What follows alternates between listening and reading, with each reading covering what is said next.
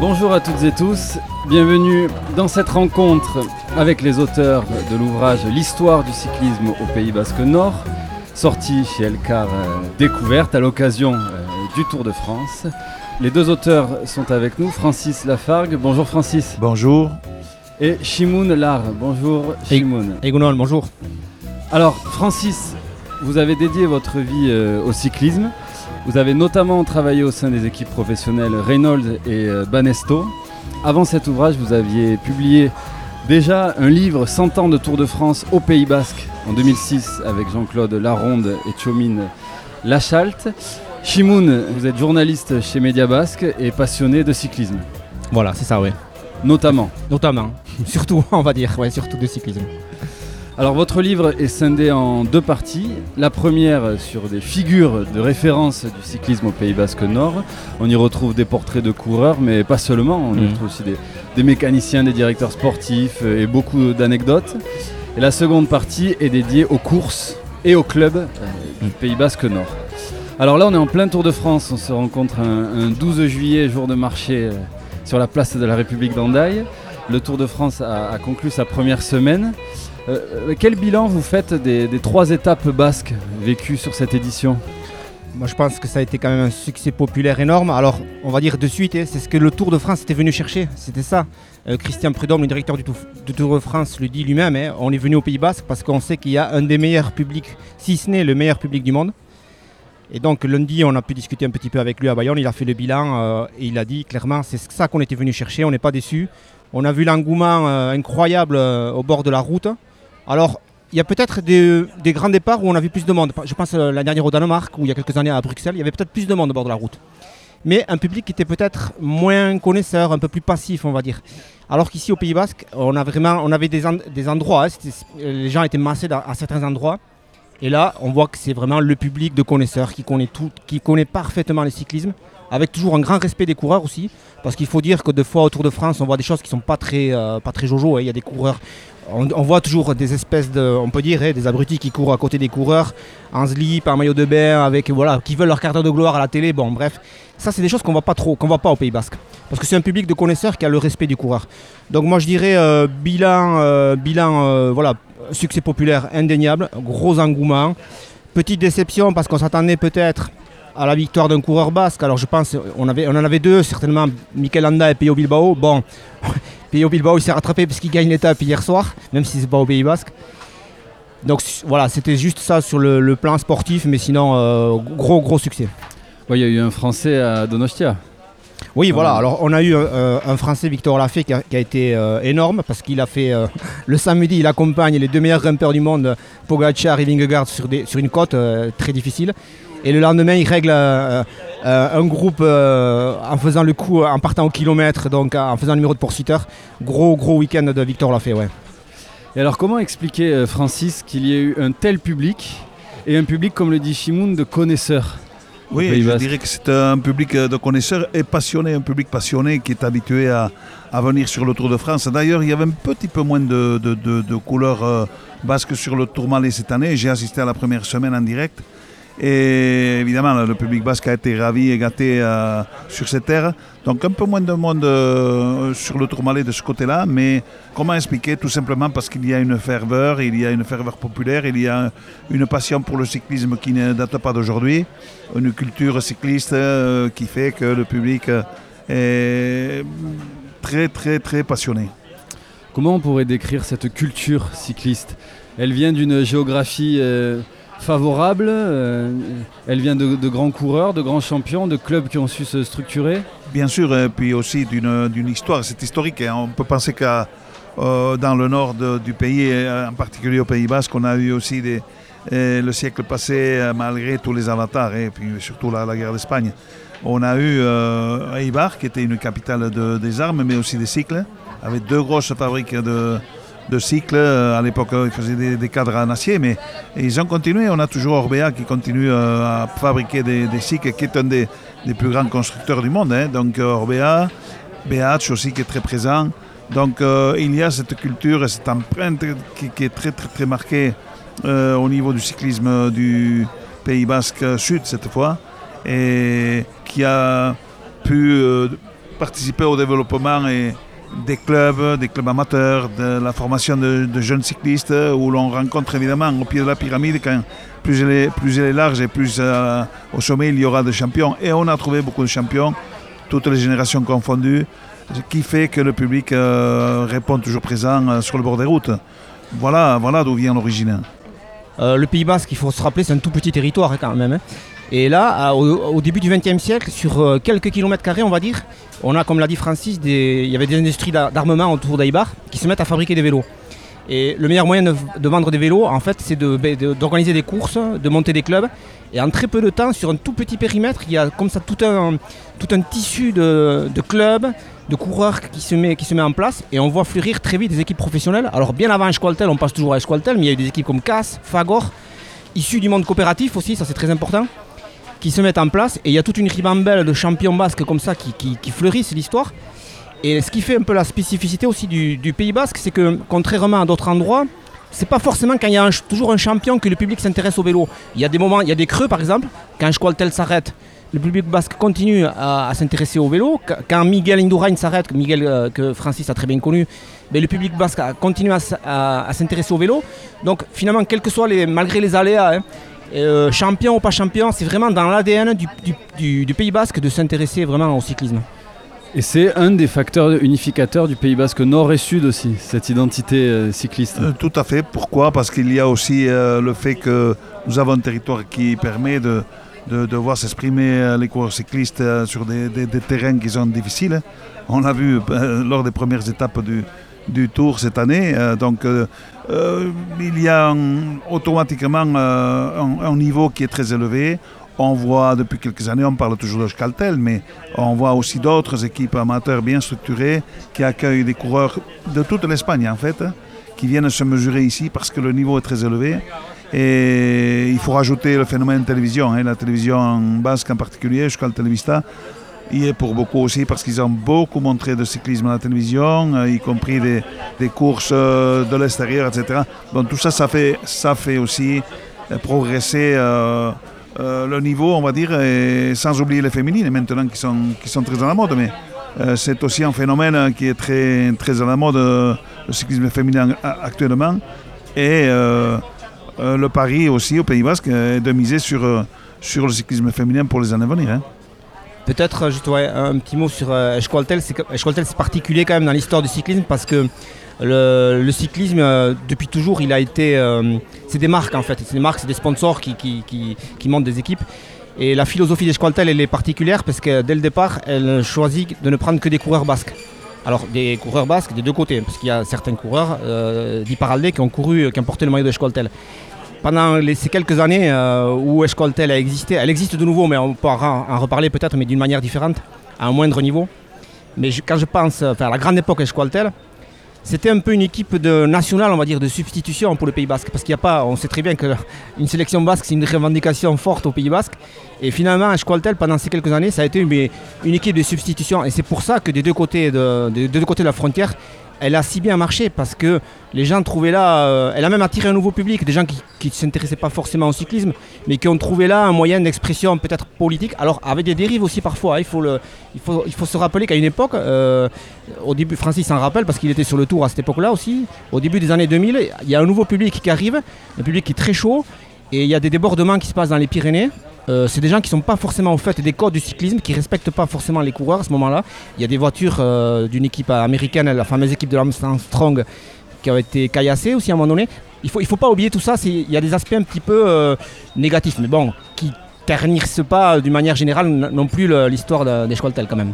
Il faut penser qu'au Tourmalet, par exemple, ou dans les Pyrénées, les gens arrivent la veille. Après, du jour au lendemain, c'est devenu euh, c'est devenu c'est devenu un truc de fou. Quoi. donc, euh, on a vu une année, je me souviens, euh, Jean-Marie Leblanc était très remonté.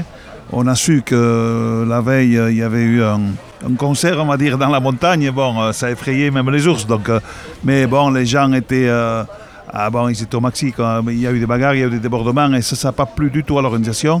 Il a fallu faire, il a fallu faire des ménages dans le bon sens du terme et passer des accords avec le gouvernement basque de l'époque pour euh, un petit peu canaliser tout ça, parce que sinon il fallait mettre le frein. Quoi, hein. Et les supporters de Schkatel étaient plus fiévreux que les supporters d'autres équipes euh, en Pas France et dans le nécessairement. monde Non. Pas nécessairement, mais. mais un peu quand même. Il suffit, il suffit de quelques énergumènes, hein, donc euh, ça déborde après. Moi, j'ai vu un public, euh, j'ai vu des familles entières. De... J'ai fait 37 fois le Tour de France, donc euh, je, je peux vous dire exactement ce que j'ai vu. J'ai vu des Icurignats dans les Alpes. Je me suis arrêté la première fois parce que ça faisait 10 jours que j'étais parti de la maison.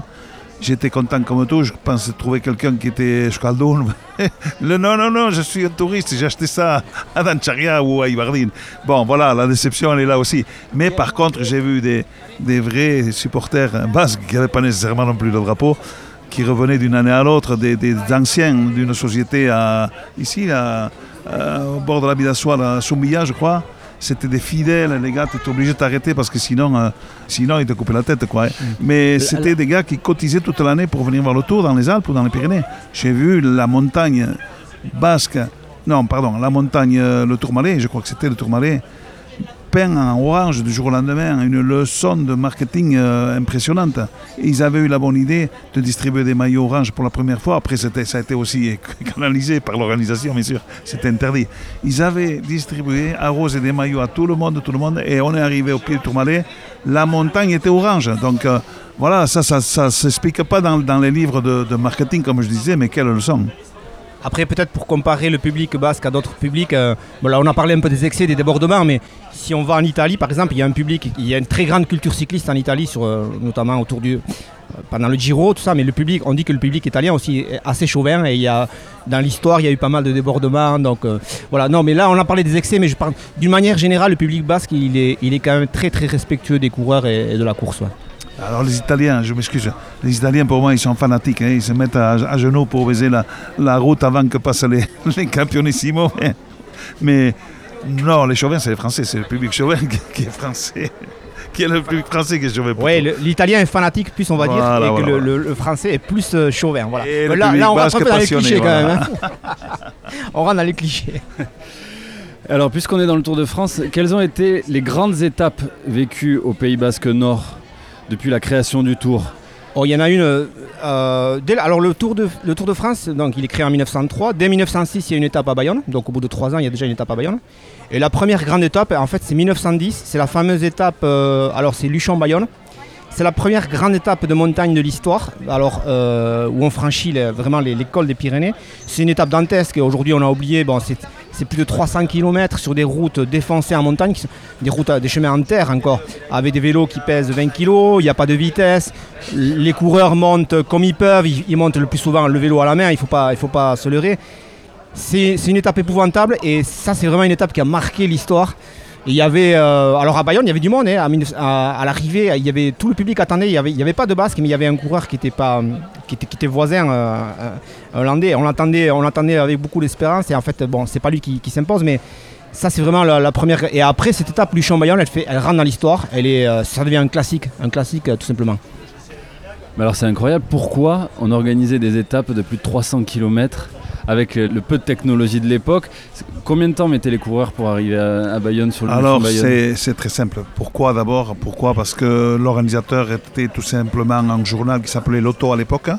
Et pour vendre plus de papier, pour vendre plus de journaux, ils avaient pensé à, à durcir la course et, et d'abord à inventer le Tour de France en 1903. Hein. C'était pas une simple affaire, donc euh, il a fallu il a fallu disparaître vite après parce que la tricherie existait déjà. Il y a quelques coureurs qui prenaient le train pour arriver plus tôt que les autres. Bon, ça a été très, difficile les premières années, 1903, 4, 5.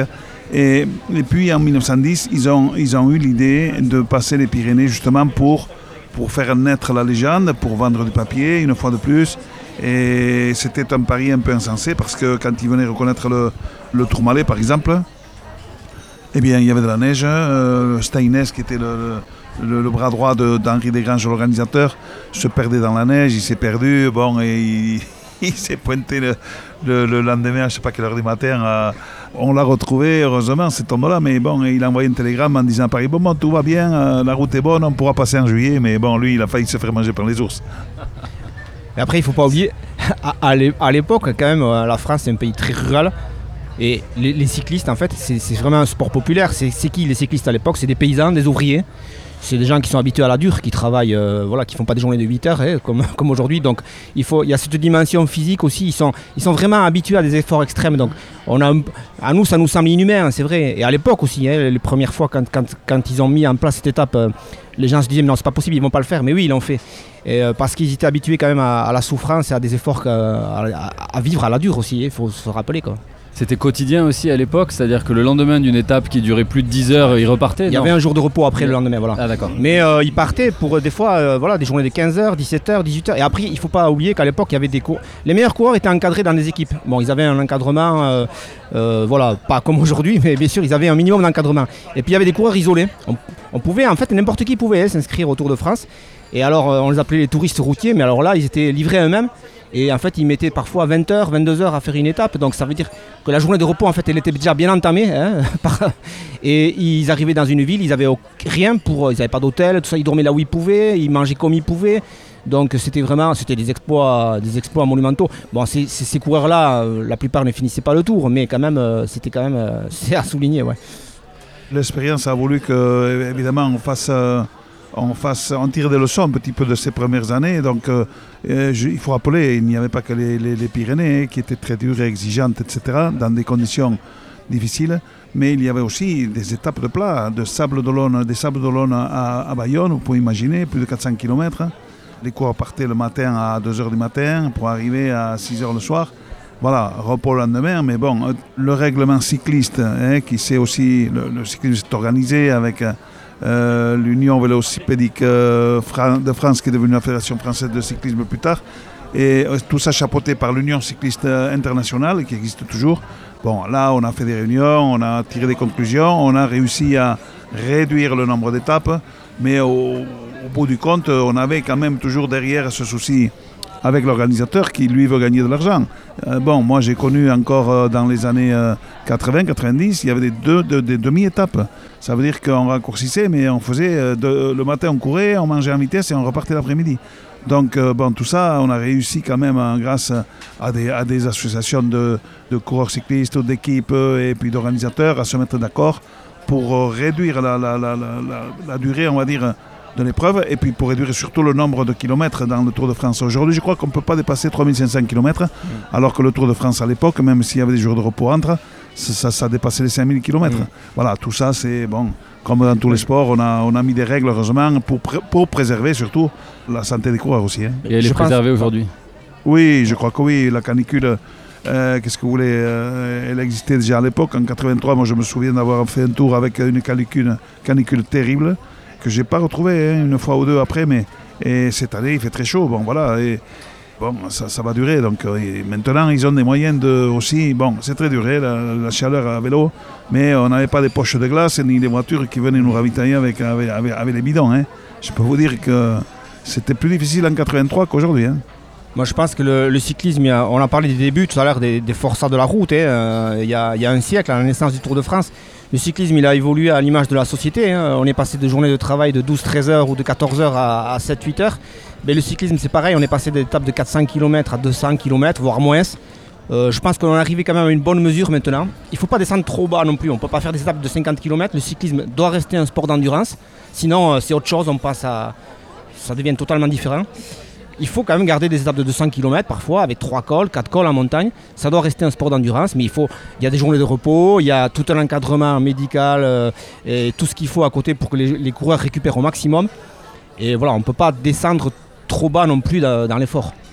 Shimoun Francis, on a parlé des, évolutions et des bonnes évolutions du Tour de France. Qu'est-ce qui, selon vous, a pu se perdre sur le Tour? Bah, se perdre euh, peut-être euh, un petit peu la proximité, la proximité avec le public. Parce que euh, aujourd'hui, on voit que les coureurs, ben, ils sont isolés dans leur bus, ils arrivent au dernier moment au départ, ils portent des lunettes, ils portent des casques, ce qui fait que on les connaît, on les reconnaît plus comme avant. Voilà, c'est ce qui s'est perdu pour moi, c'est cette proximité, plus qu'autre chose, parce que le cyclisme et le Tour de France en particulier restaient très populaires, heureusement. Mais cette proximité avec le public, euh, on voit par exemple au départ euh, des barrières de tous les côtés, euh, on voit le village départ, bon, on est derrière des grilles et tout ça. Bon, ça, c'est- un peu dommage, par rapport au public qui est derrière les barrières. Lui, depuis tôt le matin, hein, souvent les enfants. Donc, ils veulent voir le coureur, ils veulent faire une photo avec lui, ils veulent signer des autographes et demander une casquette qu'ils n'ont même plus sur la tête maintenant. Donc, Il y a eu aussi la, la période Covid qui a mis en place bon, des, des, des, des mesures un petit peu d'éloignement, des mesures strictes. hein, voilà. Et la question c'était, on se demandait, est-ce que ça va rester après, est-ce que ça va être pérennisé? Voilà, C'était là le danger.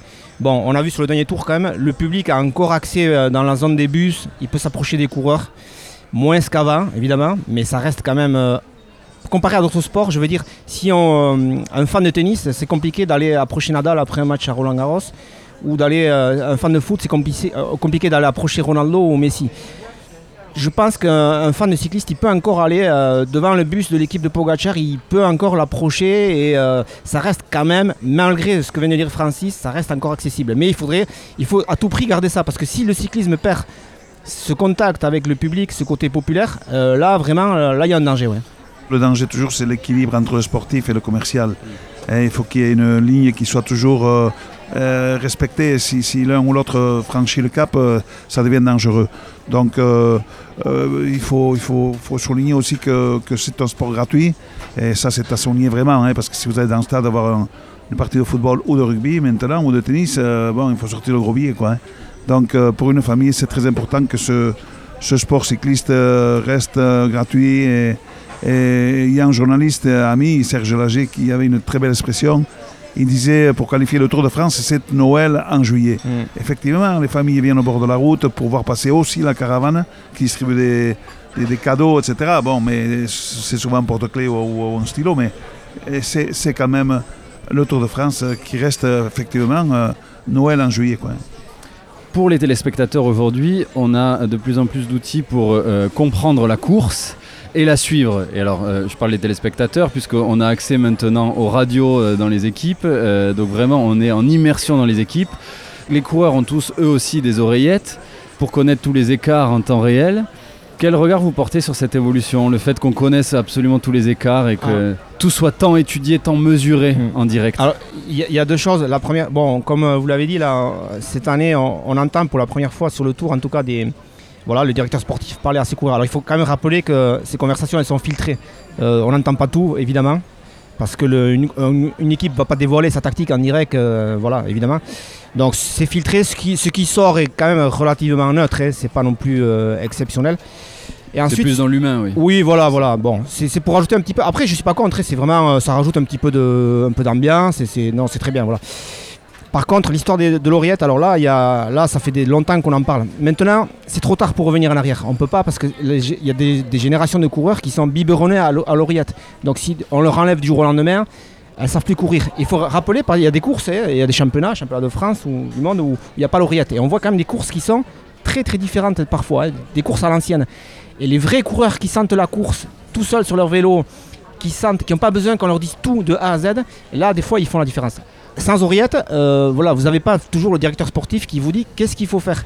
Et ça, il y a des coureurs, et c'est le rôle par exemple des capitaines de route, qui, sont un peu les, capitaines de l'équipe, qui, sont le relais du directeur sportif sur la route, qui sentent quand c'est qu'il faut, quand, quand un bon coup va partir, quand c'est qu'il faut attaquer, quand c'est qu'il faut rouler.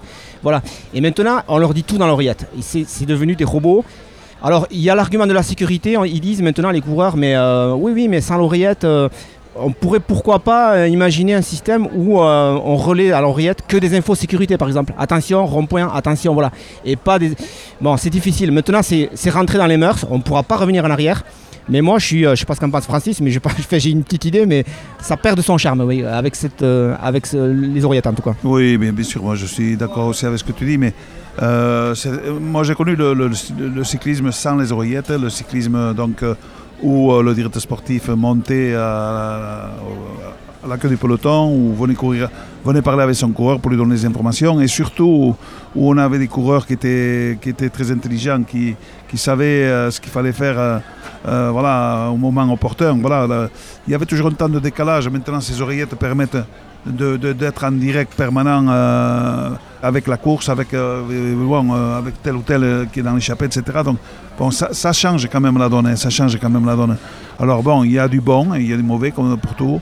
Le bon, la sécurité, je crois que c'est important parce que quand il y a un danger, et ça arrive assez souvent, bon, les coureurs sont avisés, une descente, dangereuse pour un motif ou un autre, de l'huile dans un virage ou j'en sais rien, ou de gasoil. Donc bon, ça, ça peut être très très intéressant. Mais après, c'est comme une voiture, celui qui prend le volant, il doit conduire lui-même. Hein. On ne doit pas lui dire tourne à droite ou tourne à gauche. Bon, sinon, c'est ce qui se passe actuellement. Hein. Ça, ça perd du charme. Hein. Mais par rapport à ce que tu dis sur l'évolution du cyclisme et les, nouvelles technologies, moi je pense maintenant à quelque chose qu'on a vu arriver il n'y a pas longtemps, c'est Netflix. Alors, il faut se rappeler quand même, le tour c'est quoi? En fait, depuis le début, hein, Francis l'a dit tout à l'heure, ça a été créé par un journal à la base, donc c'est une entreprise commerciale dès le début. ASO, l'organisateur du tour, ça reste une entreprise. Elle a besoin de faire des bénéfices, de trouver des nouveaux publics. Bon, le public du tour, il est quand même, euh, le public du cyclisme, il est un peu vieillissant, on va dire. Et un des moyens de capter, d'aller chercher un nouveau public plus jeune, eh c'est de passer par Netflix. Alors Netflix a débarqué la dernière sur le tour. La série est sortie maintenant. Les puristes disent qu'on, je le crois, qu'on n'y apprend rien. C'est aussi un petit peu dans l'esprit des séries. Euh, il y, avait la même chose qui avait été faite pour la Formule 1. C'est très scénarisé. Il y a le bon, le méchant et tout ça. Bon, le public, le vrai public de connaisseurs n'y va pas y se retrouver forcément. Si ça peut toucher un public plus large, pourquoi pas? Euh, Je ne suis pas contre, il n'y a, pas, a pas de souci. Mais euh, les gens qui découvrent le vélo peut-être par, par la série Netflix et qui après regardent une vraie course de vélo seront peut-être déçus. Voilà. Francis Chimoun, on a parlé des premières étapes dans le Pays Basque euh, il y a plus d'un siècle maintenant. Euh, le tour a continué à venir dans le Pays Basque. Est-ce qu'on pourrait euh, parler peut-être de quelques étapes phares après la Seconde Guerre mondiale dans un cyclisme aussi plus professionnel? Oui, bien sûr. Donc, pour revenir toujours au Tour de France, on a eu des grands moments ici. On a eu par exemple en 1948 la victoire de Louis-Jean Bobet, qui était à l'époque le Français vraiment il a gagné trois Tours de France, donc c'était quand même euh, la vedette de l'époque, Louis Bové. Euh, c'était une idole, hein, une icône aussi. Donc euh, il a remporté une étape ici en solitaire à Biarritz, en 48. Et puis on a eu surtout en 64 le duel entre Anquetil et Poulidor. c'était un des plus grands tours de l'histoire de 1964, avec une arrivée aussi au Puy de Dôme. Hein, on en a reparlé l'autre jour. Mais euh, entre Perroura et Bayonne, sur 42 km, c'est l'année où Raymond Poulidor était certainement plus fort que Jacques Anquetil. Il aurait pu remporter enfin un Tour de France. Et, le perd dans le Pays Basque. Et cette étape contre la montre euh, entre, Bayonne, entre et Bayonne, une fois de plus, Poulidor a eu de la malchance parce qu'il a crevé, son mécanicien le fait tomber. Et lui-même nous, nous, raconte, hein, à Espolette, quand il est venu en 2018, il nous raconte euh, ben, c'est dans cette étape que j'ai perdu le tour. Donc euh, mhm. il a eu que des avatars. On hein, parle toujours du Puy-de-Dôme et il le dit, hein, c'est à Bayonne que j'ai perdu le tour. Hein. Et puis bon, euh, des, des, des, journalistes qui suivaient Jacques Ogendre et Pierre Chani, qui étaient des, papes du cyclisme, des monstres du cyclisme à l'époque. L'un et l'autre étaient derrière les, deux protagonistes. Et Ogendre disait, et moi j'étais derrière Poulidor, il avait pratiquement une minute d'avance à mi-parcours sur Jacques sur Jacques Anquetil. Donc euh, c'était c'était pas commun quoi. Hein. Donc il restait encore euh, une semaine de tour. La France était divisée, on se bagarrait dans les, dans les bars de commerce, hein. on se bagarrait au boulot, on se bagarrait dans les familles, on divorçait même. Anquetil ou Poulidor. Donc euh, Anquetil Poulidor, c'était un phénomène impressionnant. Impressionnant. Donc moi j'avais j'avais 14 ans à l'époque. je me, non, j'avais 9 ans, pardon. Je, je, peux dire que je me souviens très bien. J'étais sur l'arrivée avec mon père dans les tribunes de, de Saint-Léon, c'était pathétique, c'était un souvenir inoubliable pour moi. Mais bon, au niveau français aussi. Et vous, vous étiez Poulidor ben non, j'étais pour Jacques Anquetil, moi. Mais j'ai connu Poulidor après. Bon, j'ai eu la chance et le privilège de, de l'apprécier euh, plus tard. Il y a une étape très marquante. Alors, bon, Francis, il a, il a, connu parce qu'il était, il était sur place, mais euh, plus près de nous, c'est 1996. Une étape qui passe euh, au port de l'Aro. Miguel Indurain a gagné 5 Tours de France d'affilée. En 96, tout le monde pense qu'il va gagner le 6 et qu'il aura le record. Voilà. Et l'organisation lui a fait une petite fleur. Elle a tracé une étape qui part de, Lourdes et qui arrive à, Pampelune. Bon, c'est une étape dantesque, 260 km avec euh, je ne sais plus combien de dénivelés positifs. Et cette année-là, malheureusement, euh, Miguel Indurain craque dès les Alpes. Bon, on sait, dans les Alpes, c'est la fameuse étape des Arcs, on sait qu'il a perdu le tour. Pourquoi pas un baroud d'honneur euh, dans cette étape qui arrive chez lui à Pampelune hein. Et au port de la Roue, qui est un col très récent dans l'histoire du cyclisme, mais qui, gravit là, qui rentre, qui fait son entrée dans l'histoire du Tour là. Euh, Indurain euh, voilà, euh, est en souffrance terrible, il est lâché avec d'autres, avec Olano, avec Rominger. C'est une étape difficile pour lui parce qu'il arrive avec presque 10 minutes de retard chez lui à Pampelune. Il y avait des banderoles partout dans tous les villages euh, au bord de la route, euh, au Pont Miguel, Biba Miguel. Et euh, voilà, c'est une étape qui a beaucoup marqué. Et euh, j'en profite parce que le, port de la Roue, est au menu du Tour d'Espagne dans quelques semaines. Et c'est vraiment un col qui a marqué aussi l'histoire du cyclisme au Pays Basque. Tout à fait. Donc euh, ça c'était euh, un calvaire un petit peu pour Miguel et puis pour, pour moi aussi, hein, parce que on s'attendait à autre chose. Et le lendemain on venait à Hendaye, donc euh, ben, on s'attendait à une, à une apothéose, à une grande fête, etc. Bon, ben, on s'est trompé. Les pronostics dans le cyclisme, on sait que ça marche pas toujours. Et là on s'en est rendu compte. Donc voilà, Miguel a terminé. Il aurait pu rester à la maison, il aurait pu abandonner. Personne n'aurait rien eu à, à- à lui reprocher, mais il a quand même voulu terminer le tour. Il a terminé le tour à Paris une semaine plus tard à la 11e place, tout en faisant second quand même dans un contre-la-montre euh, dans le Bordelais, à Saint-Émilion, derrière Woodrich, qui était, euh, bon, qui était au top aussi à ce moment-là. Qui c'est Bon, qui gagne voilà, le donc, tour euh, cette année C'est. Bon, alors il a évidemment. euh, comment dire On va. Il était sur une autre planète parce que bon, on sait, on sait très bien voilà comment comment il a marché à cette année-là et puis bon euh, voilà il était euh, ça a été un ovni un petit peu dans l'histoire du cyclisme mais euh, mais voilà mais tout le monde c'était une surprise personne ne s'attendait à voir Björn Rys gagner quand même le tour il avait fait troisième euh, l'année d'avant mais de là le voir gagner et de cette manière parce que dans, dans Otakam en fait il avait humilié euh, ses adversaires hein, on peut le dire euh, tout simplement. Donc euh, après on sait comment ça s'est passé sa victoire. Il a lui-même avoué etc bon voilà. C'était ça fait partie d'un peu des heures sombres du cyclisme quand même. C'est c'est un sport où il y a eu, il faut le reconnaître, du dopage. C'est un sport qui a été très contrôlé, qui est toujours très contrôlé. C'est le seul sport où aujourd'hui on peut rentrer euh, au domicile d'un coureur à n'importe quelle heure pratiquement du jour, euh, de la nuit, donc pour lui, prendre, pour lui faire des prises de sang, etc. C'est le seul sport qui, qui- qui accepte ça. Alors peut-être qu'on est plus couillon que les autres aussi, hein, ou moins riche, j'en sais rien, mais le football, ça n'existe pas. Au rugby, pratiquement pas. Et voilà, euh, il faut penser que le cyclisme maintenant est très très contrôlé. Est-ce qu'il est libéré du dopage Le, le- le problème du cyclisme, c'est qu'il a, dans son histoire, il a beaucoup donné le bâton lui-même pour se faire battre. Et, euh, voilà, il y, a- il y a des histoires, on passe toujours à l'affaire Festina, mais c'est pas la seule. Mais comme dit Francis, euh, voilà, le, le- le cyclisme a aussi beaucoup balayé devant sa porte. Il a fait le ménage. Il y a des grands champions, mais qui sont tombés, qui sont tombés pour dopage. Et on a rarement vu dans, dans le football ou dans, ou dans le tennis ou dans le rugby des grands champions tomber pour dopage. Ça n'existe pas. Alors que le dopage est aussi présent dans ces sports, autant que dans le vélo. Il y aura toujours du dopage, il ne faut pas se leurrer, hein, ça fait partie Oui. de la nature humaine, ça existe. Il y a toujours des gens qui ont envie de tricher pour n'importe quoi, même pour gagner euh, sur une course de village, pour gagner un filet garni. Il y a- il y, a des gens qui sont capables de tricher pour ça. Donc encore plus pour gagner un Tour de France. Il y a quand même euh, une majorité du peloton qui est saine, ça je suis persuadé et je veux bien le croire. Ça n'empêche pas qu'après, euh, il y aura toujours des gens qui sont prêts à, à- voilà, à franchir la ligne rouge. Le risque zéro n'existe pas dans tous les sports et dans, dans la vie. Donc, le risque zéro n'existe pas, mais on a fait quand même le ménage devant, devant notre porte. Et on a pris des, des- des- des mesures qui ont coûté très cher, hein, donc, euh, tant aux, aux organismes qu'aux équipes qu'aux coureurs. Donc on a tous fait des sacrifices de ce côté-là. Et bon, je pense qu'on est revenu quand même. euh, bon, après, il faut faire attention parce que euh, ça évolue tellement. Euh, on parle de, dop- de dopage mécanique. Euh, Bon, j'espère que non, mais, mais je, reviens à une, je reviens encore à ce que je disais tout à l'heure. C'est le seul sport qui fait autant de, de contrôle. Donc euh, voilà, il y a des sports qui ne sont pas contrôlés, il n'y aura jamais de dopage. Parmi les figures, puisqu'on n'en a pas parlé, mais c'est un axe fort de votre livre, du cyclisme au Pays Basque Nord, il y a eu notamment euh, Roger Lapébi, premier vainqueur basque euh, du Tour de France en 1937, premier vainqueur avec un dérailleur. Ça, c'était la première révolution. Ouais, ouais, ouais. Alors, il faut. Roger Lapébi, euh, on, lui a- on lui a accordé une place. On n'a pas trop développé, peut-être, dans le livre son histoire, parce que tout simplement, euh, on l'a oublié, mais en fait, il est né à Bayonne.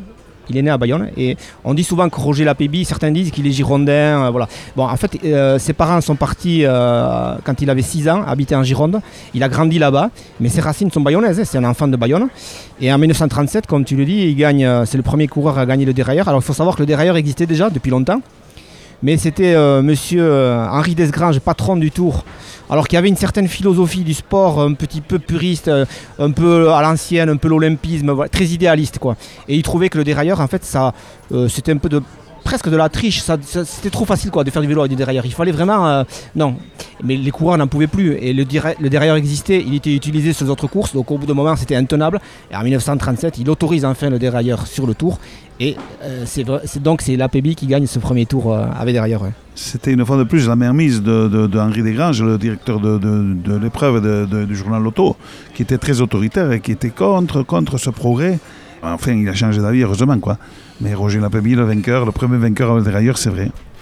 J'imagine que les, les premiers temps, ça devait beaucoup dérailler. Les transmissions étaient peut-être un peu plus rudes que maintenant.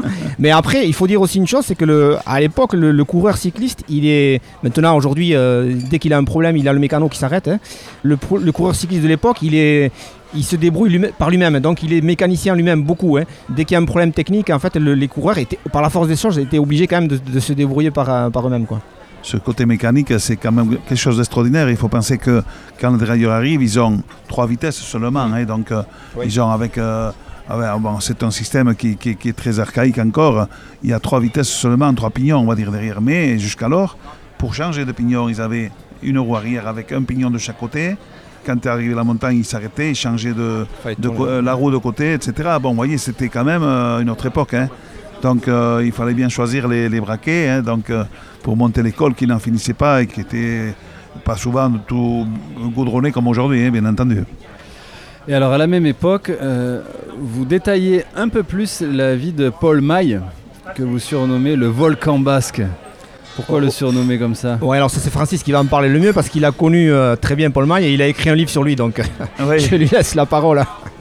oui Paul Maille, c'était une figure bayonnaise. Lui aussi, c'était un authentique bayonnais qui est parti. euh, Alors, il a, il a débuté, lui, c'était un type qui était euh, éclectique et il, pratiquait tous les sports à l'époque. Il était nageait dans la il jouait au rugby, et il jouait à la pelote. Il, a même pratiqué la boxe. euh, Il s'est fait casser le nez, donc euh, sa mère n'était pas contente évidemment. Donc, euh, et puis après, il a commencé à courir avec un vélo d'emprunt, les courses de non licenciés. Sa première course ici à Anglais de Blampignon, il la gagne bien sûr. Et très vite, on s'aperçoit qu'il a une pointe de vitesse redoutable, qui va très très vite. Donc il se met à faire du vélo. Il suit ses parents, il habitait à- sur le quai Saint-Bernard, sur la route du Boucau. Et il suit ses parents euh, à Bordeaux, parce que ses parents travaillaient aux Forges de la Dour. Et ils sont malades, ils vont rejoindre une, une sœur qui habite à Bordeaux. Et il suit la famille, il a 18 ans. 18 ans à Bordeaux, euh, il prend une licence. Il se fait repérer de suite. euh, on le met sur la piste. À Bordeaux, il y avait une piste au Vélodrome euh. On le met sur la piste et là-bas, sa pointe de vitesse fait des ravages. Donc, euh, il va partir très vite à Paris, au Vélo Club Le Valois. Et il va passer professionnel. euh, il va remporter un championnat de France amateur. En championnat de France militaire, ça fait deux titres déjà. Et puis, il passe professionnel. Et là, il, va faire le tour dans les équipes euh, nationales, etc. Il va être l'un des meilleurs sprinteurs, on va dire, du cyclisme français. Et pas seulement d'avant-guerre. Parce que la guerre arrive, bien sûr. Il va remporter trois fois le Paris-Tour. Il va remporter un Paris-Roubaix en 45. Bien sûr, c'était une autre époque aussi, mais il a, mis quand même son, son nom au palmarès de, Paris-Roubaix, ce qui n'est pas rien pour un Bayonnais. Et puis, il a remporté de nombreuses courses, de nombreuses victoires. Deux victoires d'étape sur le Tour de, France. Et ensuite, il est devenu directeur sportif. Il avait une vie, euh, il avait une vie qui était digne d'être contée parce que il avait de la gouaille. C'était un Gascon. Il, a, il, il il se faisait, il se faisait même entendre au micro hein, parce qu'il chantait très bien d'ailleurs. Donc, euh, c'était un phénomène. Donc, euh, il a été directeur sportif euh, des équipes régionales du Sud-Ouest, etc. Avec André Darrigade qui termine sous sa houlette son premier grand tour. Il avait peur, André Darrigade, pour la montagne, etc. Donc, ne te casse pas la tête. On va mettre un système, on va te faire. euh, on, va, on- on va te pousser un peu dans les coins. Je m'en charge. Donc, il avait un frangin qui était dans les Pyrénées, qui, organisait de- une chaîne formidable. Vous en parlez d'André Darrigade justement, donc là on est dans les années 50. euh, basque d'adoption. André Oui, oui, ouais. André Darrigade, il est landais. hein, voilà. C'est- c'est pas- il est né en Arros, près de Dax, mais ça fait 53 ans qu'il habite à Biarritz. Donc euh, bon, voilà, on ne pouvait pas passer à côté. C'est vraiment un basque d'adoption. Et André Darrigade, alors là, euh, c'est une autre dimension parce que c'est un des plus grands coureurs euh, du cyclisme, de l'histoire euh, du cyclisme en France, hein, tout simplement. C'est pas qu'en France. Hein, oui, de, de l'histoire du cyclisme, tout simplement, oui. C'est la génération de. Il a couru avec Anquetil, Bobet, etc. Bon. Et il a un palmarès euh, incroyable. Bon, on passe toujours à- aux 22 étapes sur le Tour de France, mais il a été champion du monde. Certains disent qu'il n'est pas passé loin même de la victoire, carré- carrément dans le Tour de France en 1956. Bon. Et- 19 jours avec le maillot jaune. Ouais, au total, voilà. Donc, euh, palmarès incroyable. Il a, André Darrigade, il a 93 ans. C'est quelqu'un qui est encore. euh, 14. voilà, 94, oui, pardon. Et il a toute sa tête. Il a une mémoire incroyable. Et c'est un gars, quelqu'un qui est vraiment, euh, voilà, c'est quelqu'un de charmant, de délicieux. Vous, discutez avec lui, c'est incroyable parce qu'il vous parle d'anecdotes, il vous parle de copies de Bartali, mais il a couru avec ces gens-là et il est là devant vous en train de vous raconter ça. Donc là, vous prenez, euh, vous touchez du doigt l'histoire du cyclisme, ouais, c'est incroyable. Et alors, euh, Shimoun, vous le dites, alors je sais plus si c'est dans le livre ou dans un article que j'ai lu ça. Vous dites, au début du XXe siècle et dans les années 50-60, justement les années de Darigade, le cyclisme occupait une part très très importante de la vie collective hein, en France avant l'éclosion du foot et du rugby. Ouais, ouais, ouais. C'était le sport populaire. On a oublié, alors le cyclisme, bon, sport populaire par excellence, mais au début du XXe siècle, au Pays Basque ici, au Pays Basque Nord, mais euh, d'une manière générale en France, à l'époque où le. Bon, ici pour le Pays Basque, hein, le rugby et le, foot ne sont pas encore implantés comme, euh, comme ils le sont maintenant. Le sport numéro un, c'est la pelote, et le cyclisme arrive, très vite derrière. On a oublié ça aujourd'hui, mais par exemple, dans les fêtes de village, euh, très souvent, vous avez une course de vélo. Aujourd'hui, c'est des courses de trail. hein. Euh, c'est- le sport qui est à la mode, mais à l'époque, il y a énormément de courses. Alors, il y a des courses de, quartier, des courses de fêtes de village, puis il y a des courses amateurs dans tous les sens. Donc, pendant très longtemps, mais jusqu'à même après-guerre, jusqu'à dans les années 50, 60, c'est à partir des années, voilà, de la fin des années 60, 70, où ça, vraiment, ça commence un petit peu à se casser la gueule. Pour revenir euh, à la place qu'a occupé le cyclisme, ça a été vraiment le sport. Et même au début du XXe siècle, en France, c'est le sport le plus populaire hein, devant, devant le foot, c'est indéniable.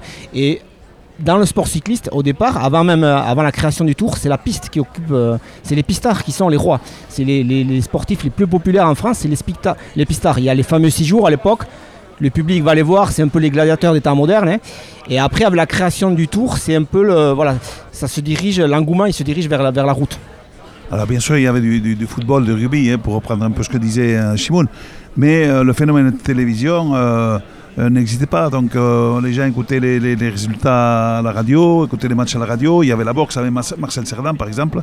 Tandis que le vélo, on se déplaçait après le boulot, on allait voir euh, les coureurs, on allait voir l'arrivée. on allait... Voilà, c'était aussi un phénomène social qui faisait qu'on avait pratiquement euh, des courses tous les jours euh, dans le secteur, hein, au Pays Basque, mais aussi en France, hein, euh, en Bretagne ou ailleurs. Mais, mais euh, ici, euh, pour, pour venir au Pays Basque Nord, on avait Dandaïa, Bayonne euh, et même à l'intérieur des courses, bon, avec les jeunes, mais avec euh, les, vedettes du Sud-Ouest qui venaient euh, remporter euh, les primes offertes par le. c'était, organisé par les, comités des fêtes locaux, hein, tout simplement.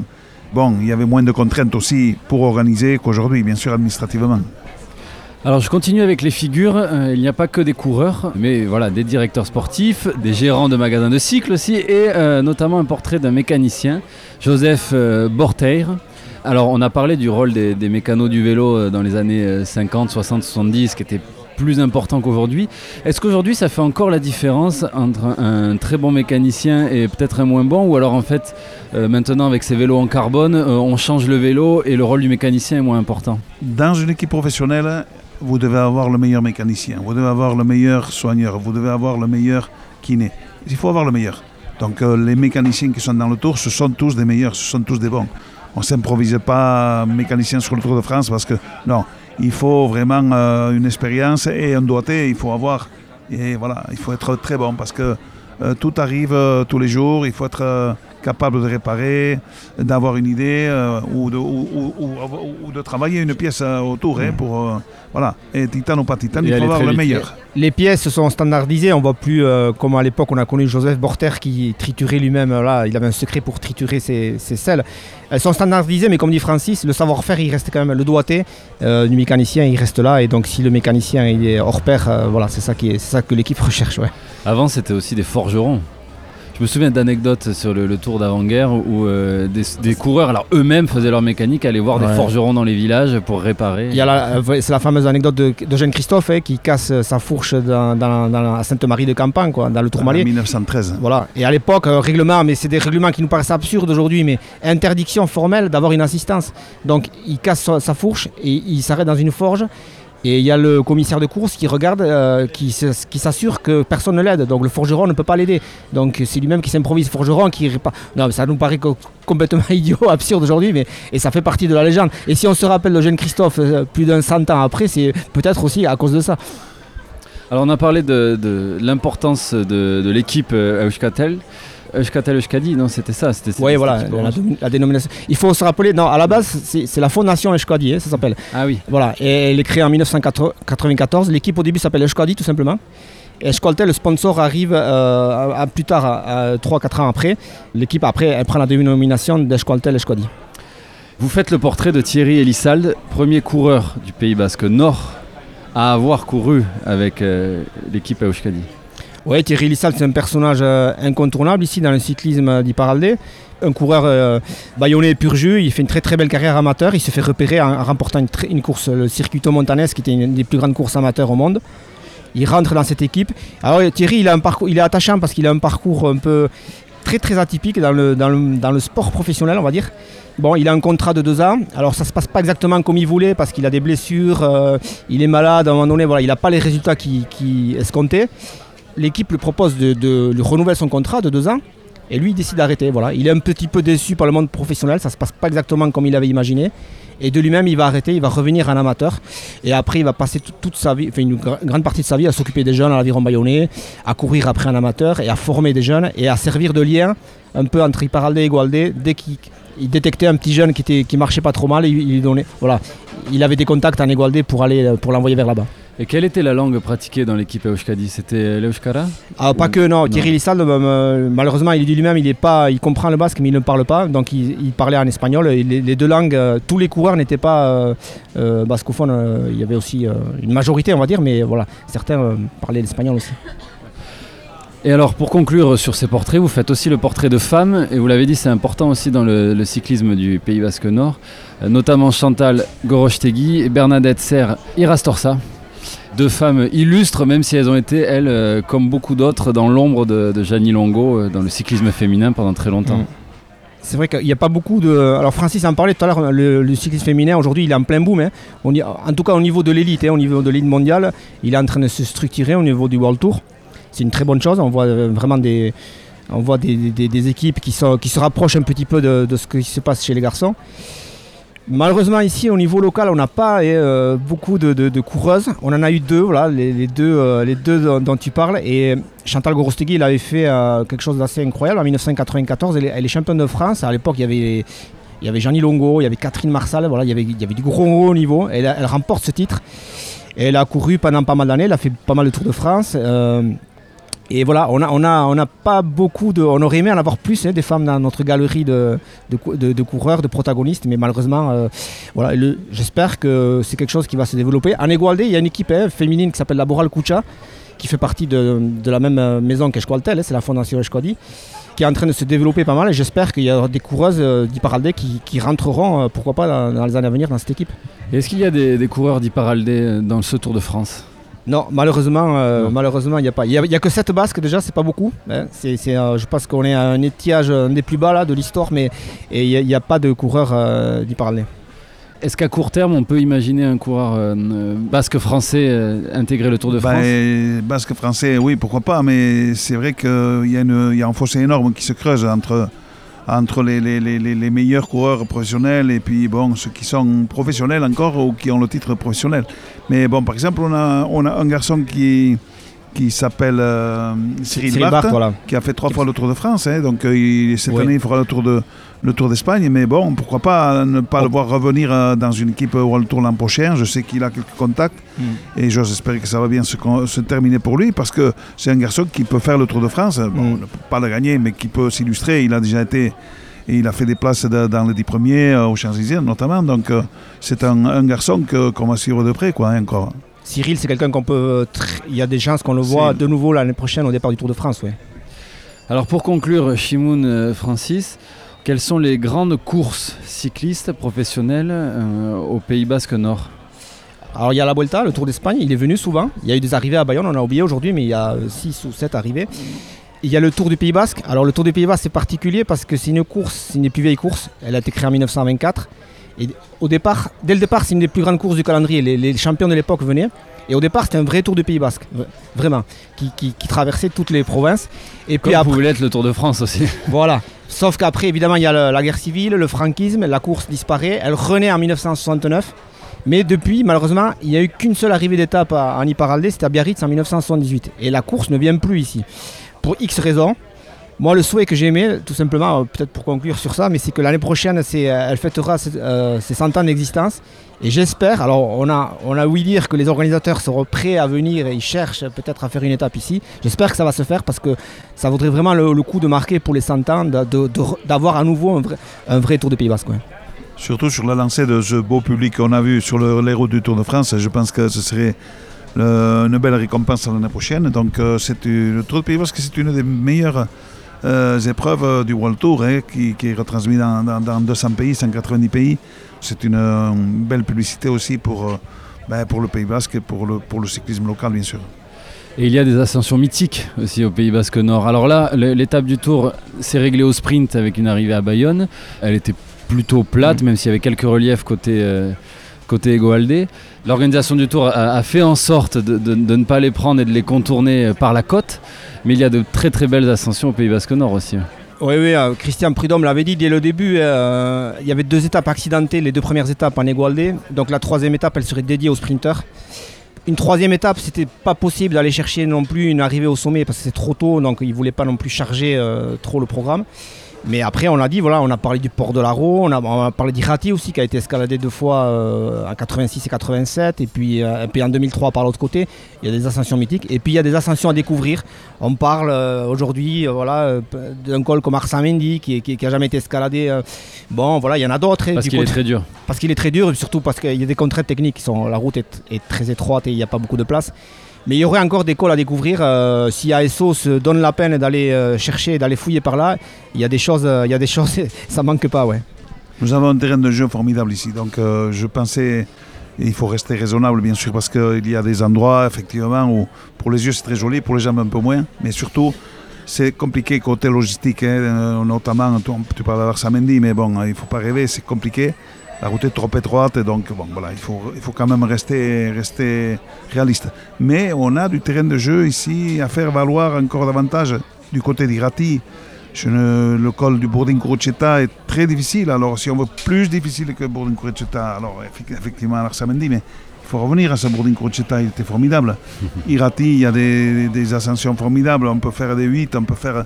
Il y a, il y a du terrain de jeu, donc c'est euh, un compromis à avoir avec euh, le dynamisme un petit peu local, un peu de- de- d'Irati aussi, et, et puis euh, l'organisation du tour. Donc euh, voilà. Maintenant, Et- on peut par l'autoroute arriver facilement à, à Pau ou à Bayonne après l'étape.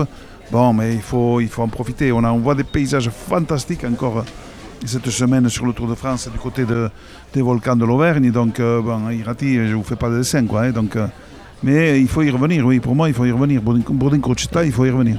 Et ce qui fait la spécificité des cols basques ici, c'est que euh, ça monte pas très haut. On, tourne autour de 1000 mètres, ça monte pas longtemps. C'est souvent des cols qui font 10 km, mais c'est les plus durs. En fait, c'est les plus durs des Pyrénées parce que les pourcentages sont euh, voilà, les plus durs. Et c'est vraiment un terrain de jeu. Et euh, justement, le tour va de plus en plus vers, vers ce type de col. Donc, euh, comme dit Francis, il y a autour d'Irati, hein, il y a, il y a d'autres accès par Irati. Il y a des routes, on peut y aller par Estéren Subi par exemple. Et c'est, des choses que le tour pourrait très bien envisager dans les années à venir. Quel est votre pronostic pour la victoire finale de ce Tour de France 2023 Euh, tout le monde s'attendait à un duel Pogacar-Vingegaard, on l'a. Il n'y a, pas- il y a, pas- de surprise. Euh, moi, je, je mettrais quand même une pièce sur Pogacar parce que il a était blessé, certes, mais euh, donc ça l'a forcé à faire une bonne coupure parce qu'il a fait un début de saison dantesque. Il avait besoin peut-être de recharger les batteries et bon après, mais c'est difficile. les deux sont tellement proches. Ce qui est frappant, c'est l'écart de niveau entre ces deux-là et les autres. Et euh, on a l'impression parfois qu'il y a des, ils courent avec des cadets et des juniors, alors qu'à côté d'eux, c'est quand même les meilleurs coureurs du monde. Oui, moi aussi, je pense que c'est l'intelligence qui finalement va l'emporter. Je crois que Pogacar, de ce côté-là, a la chance d'être un petit peu plus intelligent peut-être que son adversaire.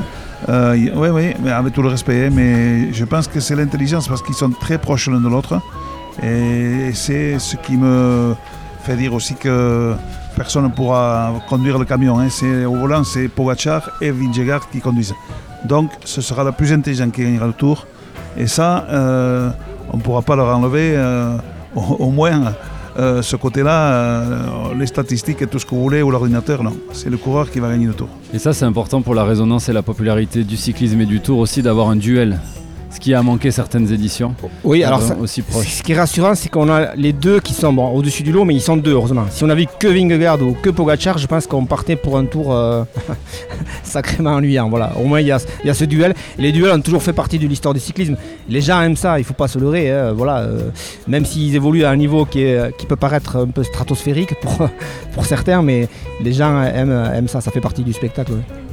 Il y aura du suspense jusqu'à la fin, je pense. euh, et puis il faut la chance aussi, hein, parce que tout peut arriver sur le tour. hein. Pour amener le maillot jaune à Paris, il faut euh, être le meilleur, il faut avoir une bonne équipe autour, il faut être en forme, il faut pas avoir de défaillance, on peut perdre le jour en jour. Il faut avoir surtout beaucoup de chance, pas tomber. Et on va voir d'ici Paris, tout, tout peut arriver. Merci beaucoup Shimoun Lar, merci beaucoup Francis Lafargue, donc auteur de l'histoire du cyclisme au Pays Basque Nord aux éditions Elcar Découverte. Milesker.